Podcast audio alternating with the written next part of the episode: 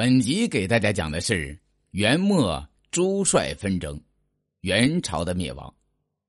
朱元璋听从谋臣刘基的意见，先击败了陈友谅，然后把大军集中起来向东面进攻，很快消灭了张士诚和其他一些对手。这时候，朱元璋已经拥有一支很强大的军队，占据了长江中下游一大片富饶的地区。具备了推翻元朝、统一全国的实力，朱元璋积极做准备，想一举消灭腐朽的元朝。这时候，元朝在干什么呢？元朝的皇帝元顺帝是个非常昏庸无耻的家伙，他的军队和红巾军在外面杀的是不可开交，他却在皇宫里寻欢作乐，每天也不上朝，根本不像一个国家的天子。皇太子看不惯他父亲的这种做法，他想，天下乱到了这种程度，再这么胡闹下去，元朝的江山迟早会落到别人手里。于是，他就联合皇后和左丞相，想废掉元顺帝，自己当皇帝。元顺帝听说哈马想背叛自己，非常生气，下令把哈马充军到广东，派人在路上把哈马活活打死了。皇太子和皇后没有成功，很不甘心，就又寻找机会准备下手。这样宫廷里就产生了矛盾，宫里乱哄哄的，宫外也不安宁。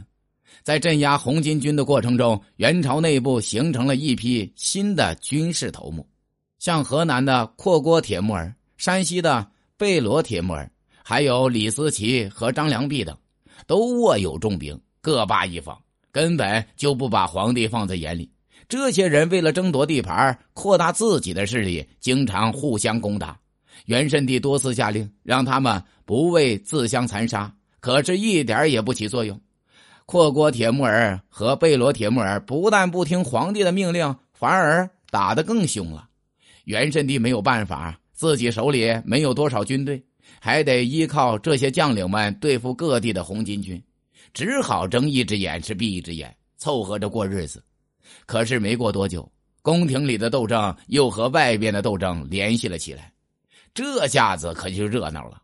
元顺帝依靠着支持贝罗铁木儿和张良弼，而皇太子却同阔郭铁木儿、李思齐结成一派，从内到外是闹个不停。后来，贝罗铁木儿被杀掉了，阔郭铁木儿掌握了大权。李思齐见年纪轻轻的阔国铁木儿竟然爬到自己头上了，很不服气，就联合张良弼等将领共同对付阔国铁木儿。双方在关中相持，前前后后一共打了是一百多次仗啊，争不出高低，但是都损伤了不少人马。再说应天的朱元璋，一面做北伐的准备，一面呢注意着北方的动静。他看出元朝内部矛盾重重。已经没有多大的力量了，意识到消灭元朝的机会到了。一三六七年十月，朱元璋发布了北伐檄文，在檄文里，他指责元顺帝是昏庸无能，把人民逼到了起义造反的地步。元朝的气数已尽，上天派他来领导人民，把蒙古贵族赶出中原，建立汉人的政权，拯救百姓。接着，他任命徐达为征虏大将军。常遇春为副将军，统帅二十万大军，向元朝发动进攻。朱元璋是个很了不起的军事指挥者，他深刻了解元朝的形势，给北伐军制定了正确的战略计策，就是先攻取山东，再占据河南，然后夺占潼关，控制这个门槛，最后进攻大都，扫荡山西和陕西。朱元璋军纪严明，规定不能随便屠杀人民。不能抢夺老百姓的财产，所以他的军队很受老百姓欢迎。徐达按照朱元璋的计划，没费多大劲儿就攻下了山东和河南。元朝的军队不是投降就是逃跑，根本就挡不住北伐军的进攻。公元一三六八年，朱元璋在应天做了皇帝，明朝正式建立了。当时北伐军已经攻克了潼关，大都已经很危险了。可是。阔郭铁木儿却把军队驻扎在太原，不愿意来援救大都。李思齐和张良弼呢，见明朝军队这么厉害，就带着残兵败将向西逃窜了。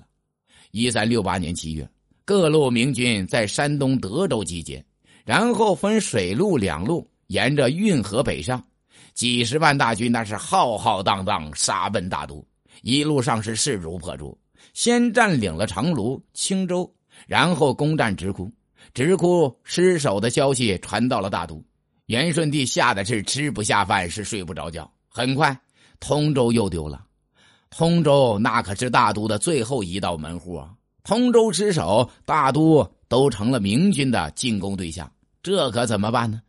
元顺帝征求文武大臣们的意见，一个叫伯颜不花的太监哭着说：“大都是咱们的世祖忽必烈定下的京城，陛下。”应当死守，怎么能丢弃他呢？我们愿意率领护卫军到城外抵抗明军，请求陛下固守大都。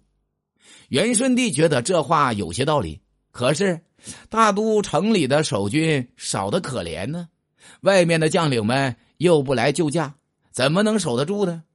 他想了想，叹了口气说：“事情发展到这种地步。”怎么能学习宋朝的徽宗和钦宗被人家俘虏呢？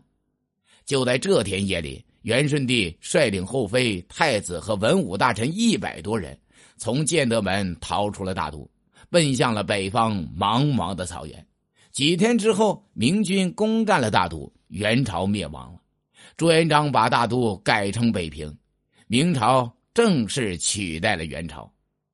本集已经讲完。欢迎订阅。